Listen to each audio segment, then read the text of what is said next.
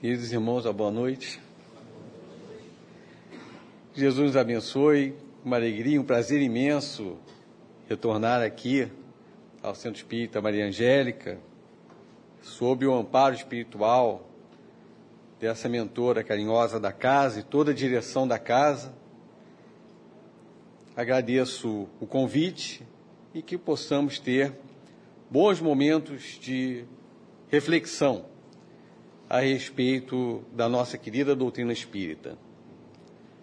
Querendo Jesus ensinar aos seus discípulos que se deve orar sempre e nunca desanimar, ele contou para eles a seguinte: os homens e não temer a Deus.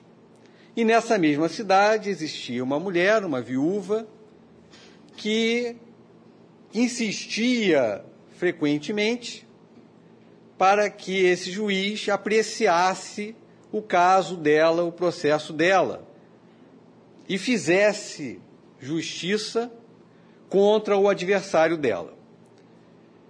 E o juiz deixava aquele processo parado e não atendia a esses insistentes pedidos.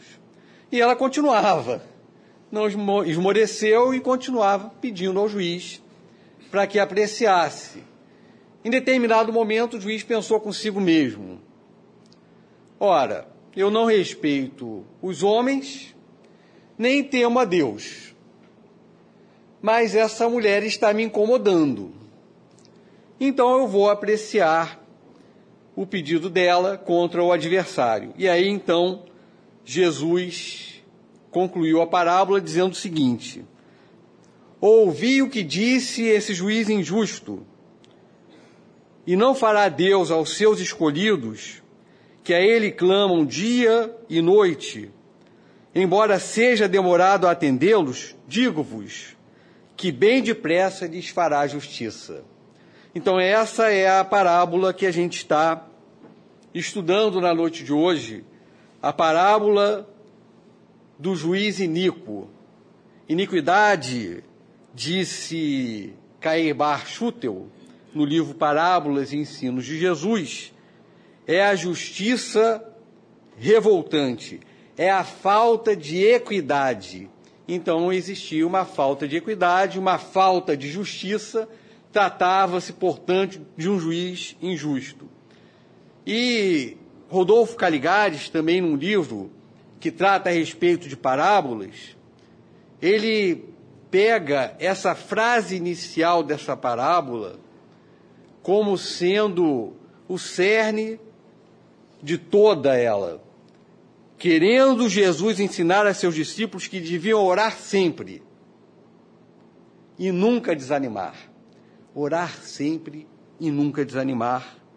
Essa é a lição. Porque muitas vezes a gente acaba diante das circunstâncias, pedindo ajuda, pedindo amparo de Deus, da espiritualidade, e o amparo ele vem no momento certo, na hora que deve vir.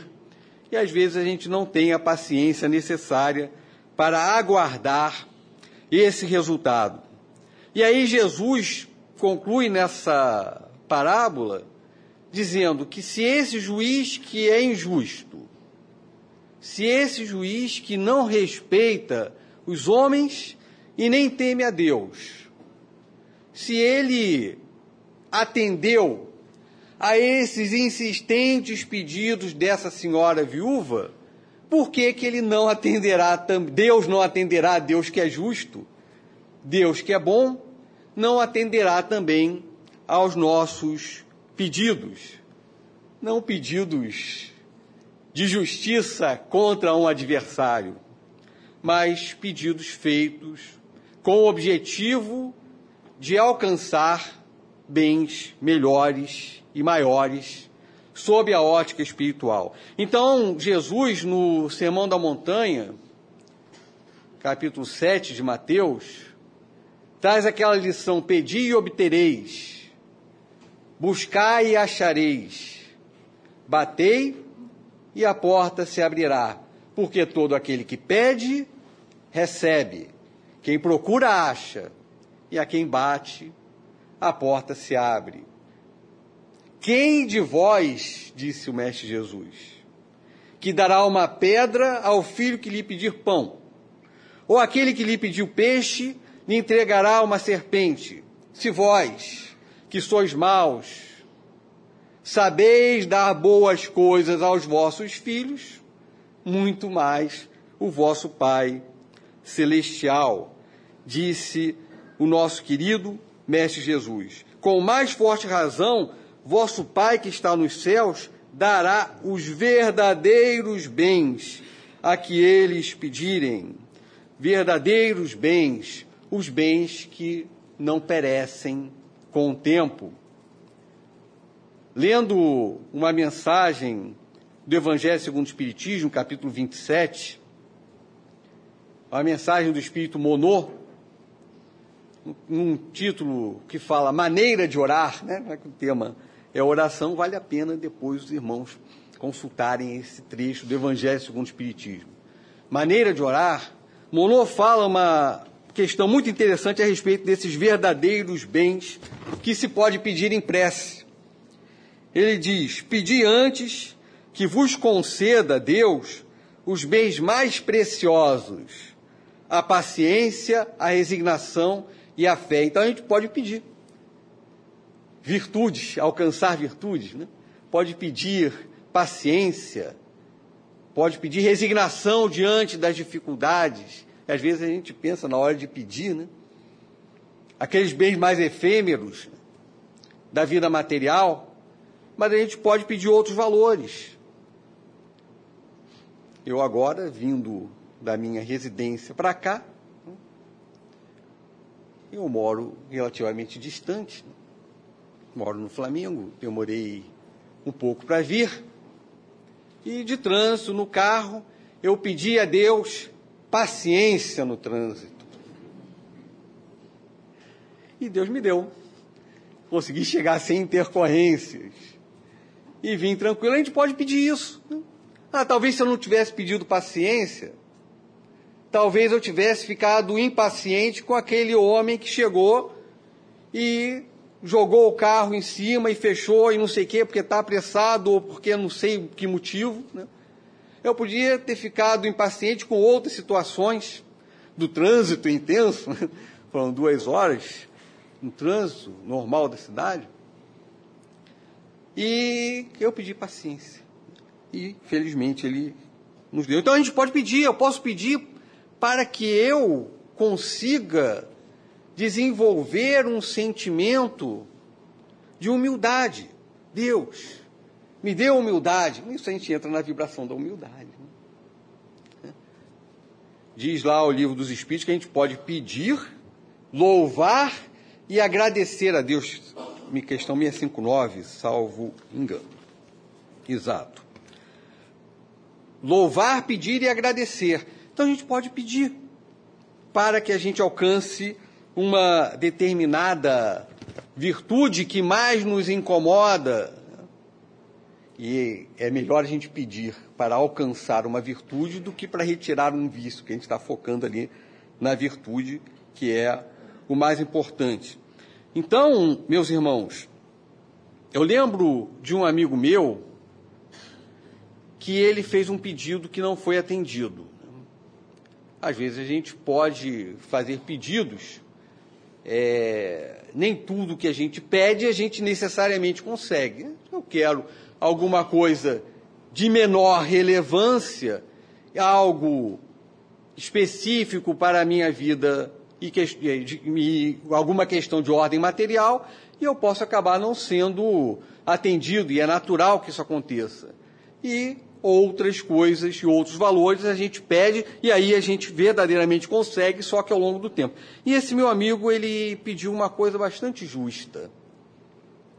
O filho dele estava com um problema de saúde sério e ele pediu para que o filho restabelecesse a saúde, ficasse bom.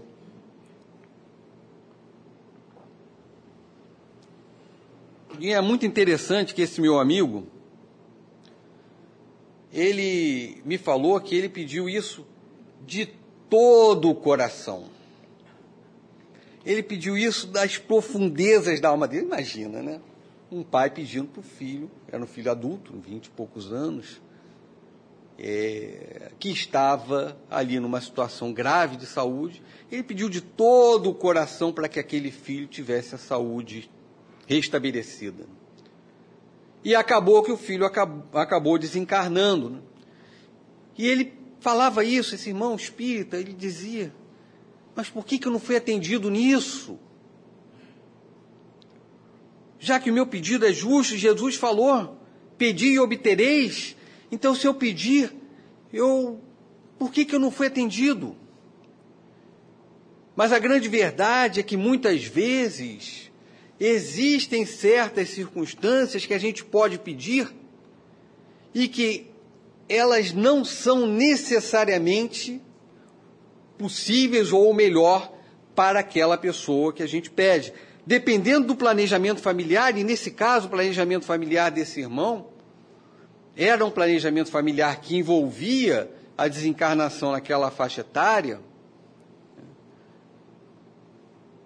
O planejamento previa exatamente isso, e não havia como, através de uma prece, atrapalhar né, esse planejamento. Ah, mas a prece então foi inútil, né? Ele fez essa prece e essa prece não foi atendida e foi inútil. Mas a grande verdade é que não. Porque ele pediu o restabelecimento da saúde daquele filho dele. E embora ele não tenha conseguido esse restabelecimento da saúde física, o pedido foi convertido em restabelecimento da saúde espiritual. Muitas vezes a gente pede para que alguém fique saudável, para que alguém melhore, para que uma determinada doença seja curada. E não se pode julgar quem pede isso. Como se pode julgar esse pai pelo fato do filho dele estar ali entre a vida e a morte? Mas, em não sendo possível se atender a esse pedido de restabelecimento da saúde física, ele é convertido, porque nenhuma prece, nenhuma prece do coração é desatendida. No Evangelho segundo o Espiritismo, capítulo número 27, ainda esse mesmo capítulo que, a gente, que eu mencionei do Monô, é o mesmo do Monô, mas já não é a mensagem dele, é um comentário é, de Kardec mesmo. Kardec fala que, que está no pensamento o poder da prece. O poder da prece está no pensamento. E no seu corolário, né, que é o sentimento. O poder da prece está no pensamento e no sentimento. No livro Os Mensageiros, pela psicografia de Chico Xavier, André Luiz conta um caso bastante interessante de uma senhora, a senhora Isabel. Ela cultivava o hábito da oração na sua residência. Sempre ela orava individualmente e em família.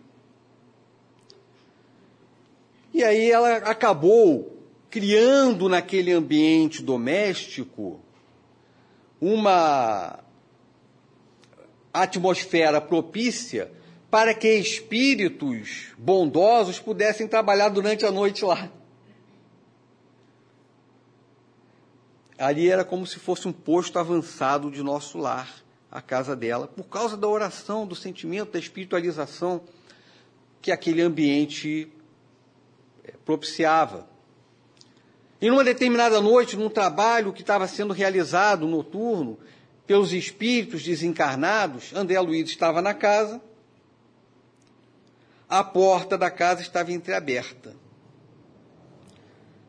E começou a chover. E André Luiz começou a observar um fenômeno bastante interessante. Espíritos desencarnados se aproximavam da porta da casa de Isabel e de repente eles viravam as costas e saíam assustados.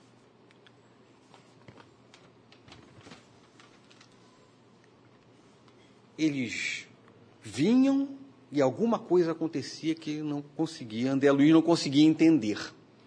E aí então ele perguntou para o orientador espiritual, Aniceto, o que, que aconteceu? Por que, que acontece isso? Né? Espíritos ali estão vindo. Aí ele via que esses espíritos eram espíritos de menor elevação espiritual. E Aniceto explicou, ah, espíritos menos elevados, muitas vezes, eles, por causa da grosseria do organismo espiritual, o perispírito, e, e principalmente por causa do pensamento, eles acreditam que a chuva de alguma forma vai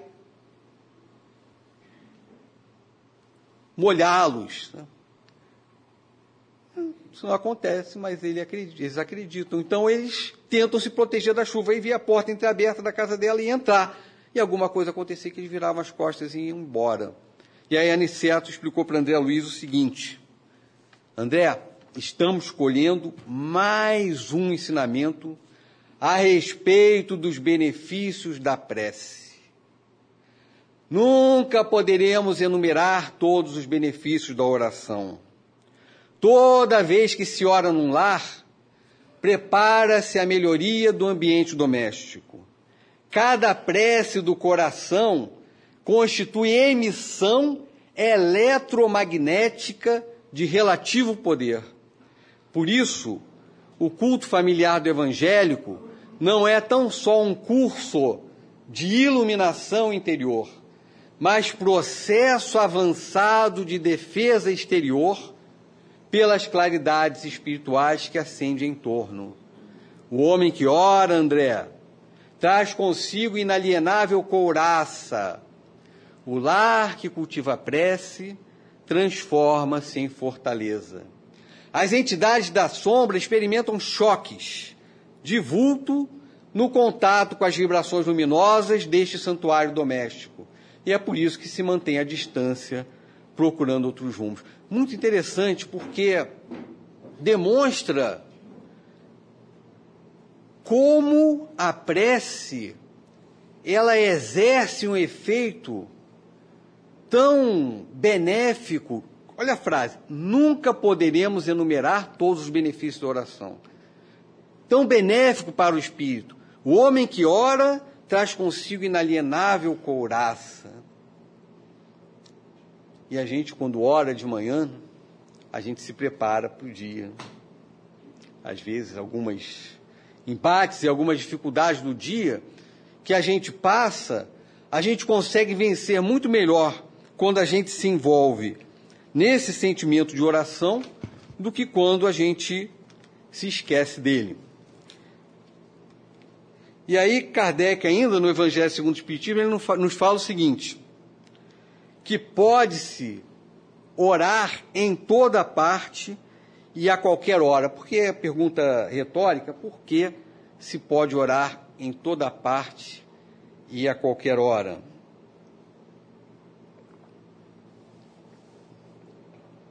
A gente ora a Deus, né? nosso Pai, nosso Criador, e Deus é onipresente. E a gente está em todos os lugares, em todos os momentos.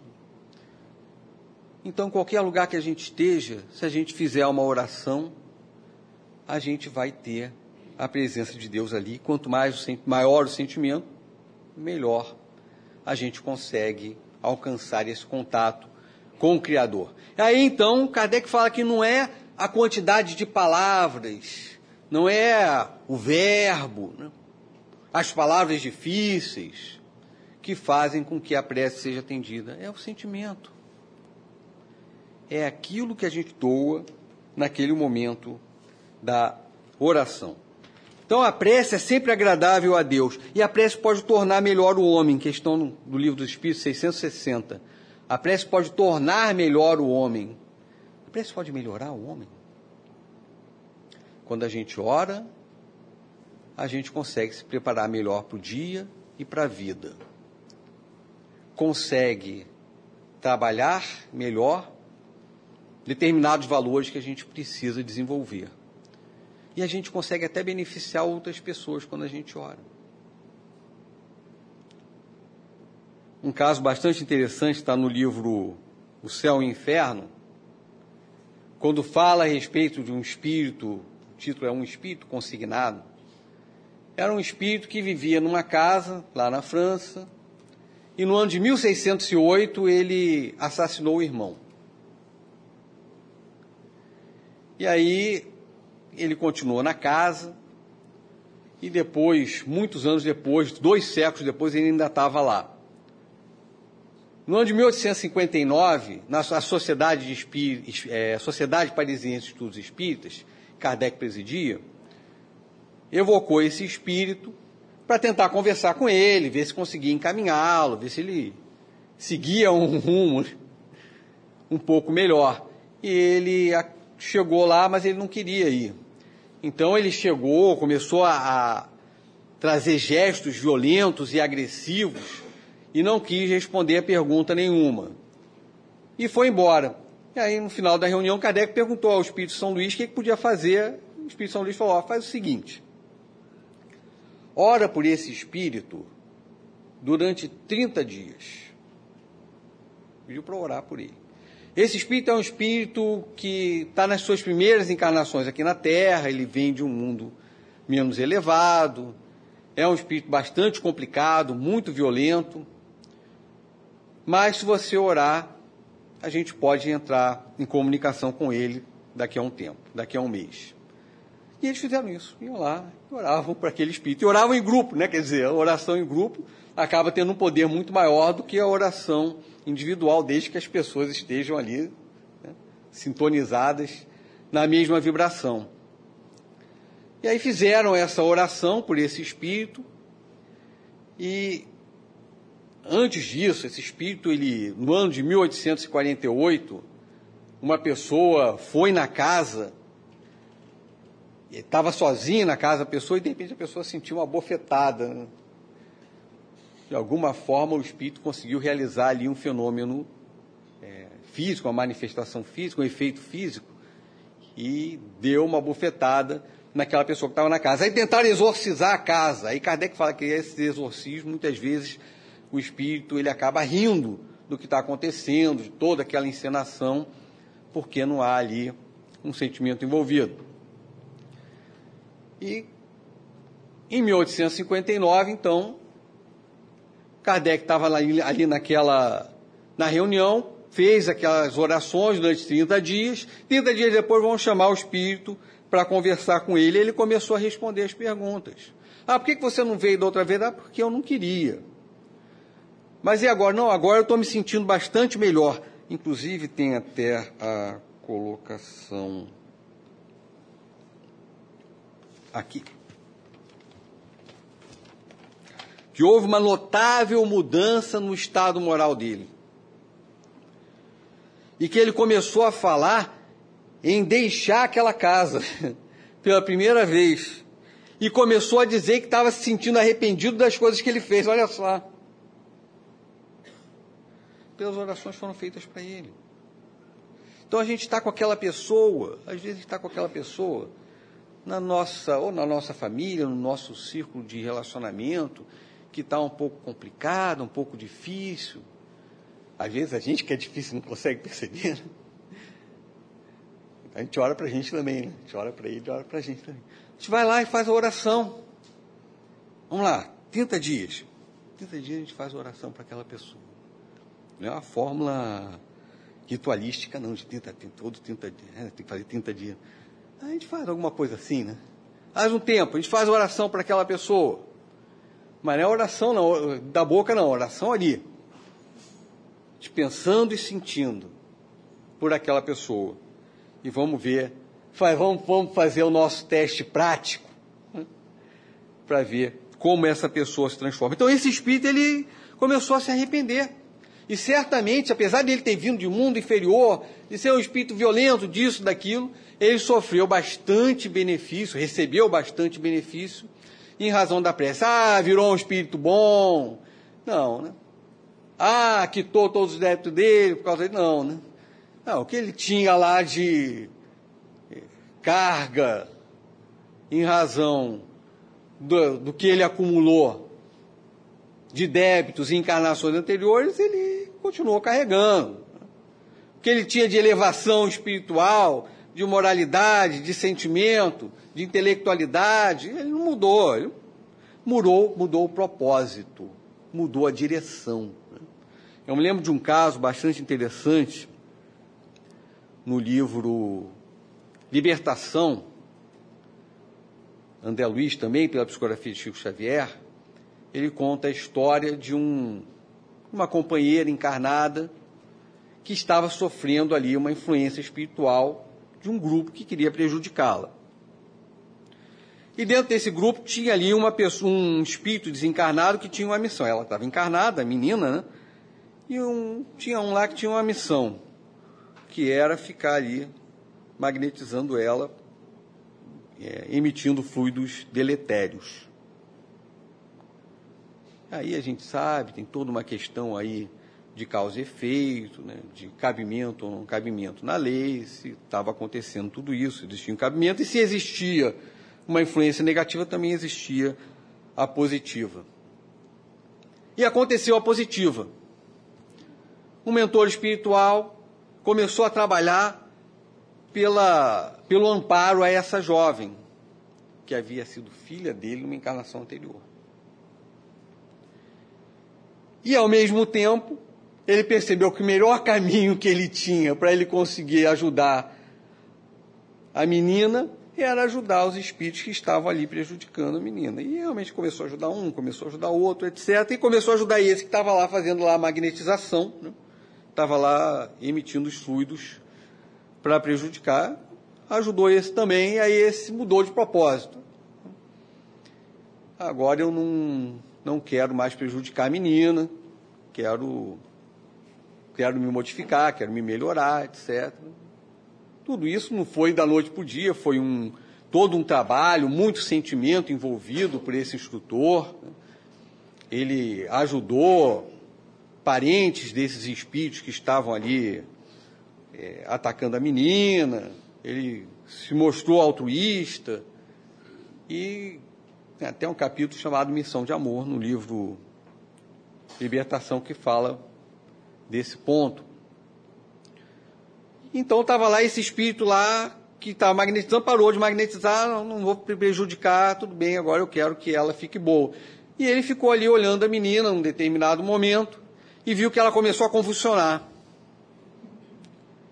E ele ali, desesperado, porque agora já não queria mais prejudicar, ele queria ajudar, saiu correndo lá para o instrutor, falou, olha, é, eu estou querendo, ela está convulsionando, vamos lá, ajuda ela. E aí o instrutor falou assim, vai lá você, e opera aliviando ela. Mas eu? Como? Eu que estava ali magnetizando para prejudicar? Agora você vai lá e magnetiza para ajudar. A atividade construtiva e procedimento destrutivo são problemas de direção, disse o instrutor Gúbio. Vai lá você agora. E aí ele foi lá impôs a mão, só que dessa vez começou a emitir bons sentimentos para a menina. Ela foi se reequilibrando, se reequilibrando, até que quando chegou, em determinado momento, ela já estava melhor. Quer dizer, nesse caso desse espírito lá consignado, lá que ficou dois séculos lá na França, ele com certeza ainda trazia, trazia em si todos os débitos, ainda trazia em si toda uma bagagem espiritual complicada, mas ele também trazia agora uma mudança de ideia, uma mudança de propósito, que iria demorar ao longo do tempo, ao longo dos anos, dos séculos, das encarnações, para que ele pudesse então ficar é, 100% restabelecido. Um caso bastante interessante onde eu trouxe vários casos André Luiz. Né? Um caso bastante interessante André Luiz também. O tema é prece, né? o tema é oração, a parábola do juiz Inico. E, na verdade, o fundo dela é essa, né? o ensinamento de Jesus para os seus discípulos, que a gente deve sempre orar e nunca esmorecer. Lá no livro Missionários da Luz, André Luiz conta um caso de algumas pessoas que estavam, alguns espíritos, melhor dizendo, encarnados, que estavam na porta de um centro espírita. dentro do centro espírita, estava tendo uma reunião privativa. Né? Em reuniões públicas, os espíritos são admitidos, né, como encarnados, nós estamos aqui. E na, numa reunião privativa, esses espíritos desencarnados de menor grau evolutivo, eles não foram admitidos, ficaram ali, do lado de fora. E os encarnados estavam lá, ou fazendo algum estudo ou algum trabalho. Quando terminou aquela reunião, os espíritos encarnados saíram e os desencarnados se aproximaram dos encarnados, esses desencarnados menos elevados. E aí, Candé Luiz fala de um grupo de três, de três encarnados que estavam ali. Um era uma senhora, a qual se uniu um espírito. A outra era um rapaz, ao qual se uniram dois espíritos. E outra era uma jovem que não se uniu, não se, não se uniu, melhor dizendo, não se aproximou dela, né? não, é, não existe corporação, nada disso, é a presença deles ali, uma influência fluídica. E a jovem não teve nenhum espírito desencarnado inferior que se aproximou dela. Então eram os três ali desse grupo. E André Luiz fala por que, que esses espíritos estavam ali. É, dois deles estavam junto com o rapaz por causa de desvios que ele tinha, principalmente no campo do sexo, e um dos espíritos estava com a senhora por causa da. era o marido dela desencarnado, que ela queria a presença dele constante. E aí André Luiz falou, esses espíritos eles chegaram, e essas pessoas estavam ali, elas estavam sob a influência magnética e luminosa da casa espírita. Acabaram de sair de uma reunião onde ouviram palavras é, e receberam vibrações elevadas e estavam ali agora com esses espíritos se aproximando. E a, eles estavam com bons comentários, como é importante a doutrina espírita, né? como é bom tudo isso que a gente recebe. E eles estavam ali comentando isso, e os espíritos se aproximaram, e de repente os comentários começaram a se tornar menos otimistas. E a menina ali contrapondo, né? Eles ali, o, o rapaz e a mãe, falando algumas é, palavras e frases mais amargas e a menina tentando puxar porque ela estava recebendo a influência espiritual do orientador ali que estava presente. E André Luiz falou: ora, está vendo que esses espíritos desencarnados eles não estão prejudicando esse, essas pessoas? Por que, que a gente não pega esses espíritos e afasta esses espíritos desses, desses encarnados. André Luiz perguntando para o orientador. E o orientador disse assim: olha, quem tem que desfazer essas amarras senão eles próprios? Né? Mas tá, eles próprios têm que desfazer. Mas será que a gente não podia chegar e chamar esses espíritos para conversar? É, para conversar, sim, com certeza. Porque a gente não vai querer retirar os espíritos, já que os espíritos são também necessitados, tão necessitados quanto os desencarnados. A gente tem que conversar com eles. Mas isso já foi feito, André. Ah, é? Foi. Foi. Nós conversamos com esses três espíritos desencarnados. E quando eles ouviram, eles falaram: Ah, é? Eu quero sim, eu quero ir adiante. Eu quero sair daqui, eu quero aprender, eu quero crescer.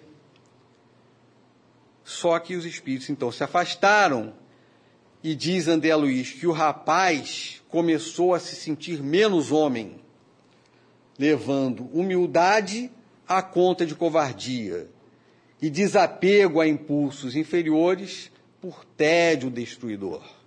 E a senhora começou a se sentir muito saudosa do marido e pensava no marido o tempo todo. De tal forma eles atraíram os espíritos de volta que eles não resistiram. e acabaram voltando. Quer dizer, a espiritualidade superior estava ali ajudando, disposta, mas eles preferiram isso. Então eles voltaram para casa nesse estado de espírito, só que o rapaz, ele era casado com uma jovem que costumava orar. Ela cultivava frequentemente esse hábito salutar da oração. Aí os espíritos que estavam próximos a ele, do jeito que ficaram do lado de fora no centro espírita, também ficaram do lado de fora lá na, na casa, não entraram, não conseguiram entrar. E aí André Luiz nos fala o seguinte: Naturalmente, André, você sabe que a prece traça fronteiras vibratórias, fronteiras vibratórias. O lar não é somente a moradia dos corpos, mas acima de tudo, a residência das almas. O santuário doméstico que encontre criaturas amantes da oração e dos sentimentos elevados converte-se em campo sublime das mais belas colheitas e florações espirituais. Aí começa a falar do rapaz. Diz, Nosso amigo não se equilibrou ainda nas bases legítimas da vida. Depois de extremas vacilações e levianas experiências da primeira mocidade, sua companheira, mulher jovem e cristã, garante-lhe a casa tranquila com a sua presença e permanente emissão de forças purificadoras e luminosas de que seu espírito se nutre. A prece não é movimento mecânico de lábios, nem disco de fácil repetição no aparelho da mente. É vibração, energia, poder. Semelhante estado psíquico descortina forças ignoradas, revela a nossa origem divina e coloca-nos em contato com as fontes superiores. Então a gente percebe, através dessas lições, que através dessas lições que no nossa nossa residência a gente pode construir um ambiente seguro contra a influência de espíritos desencarnados. Mas é lógico que é muito difícil para nós manter né, aquela linha sempre. Né?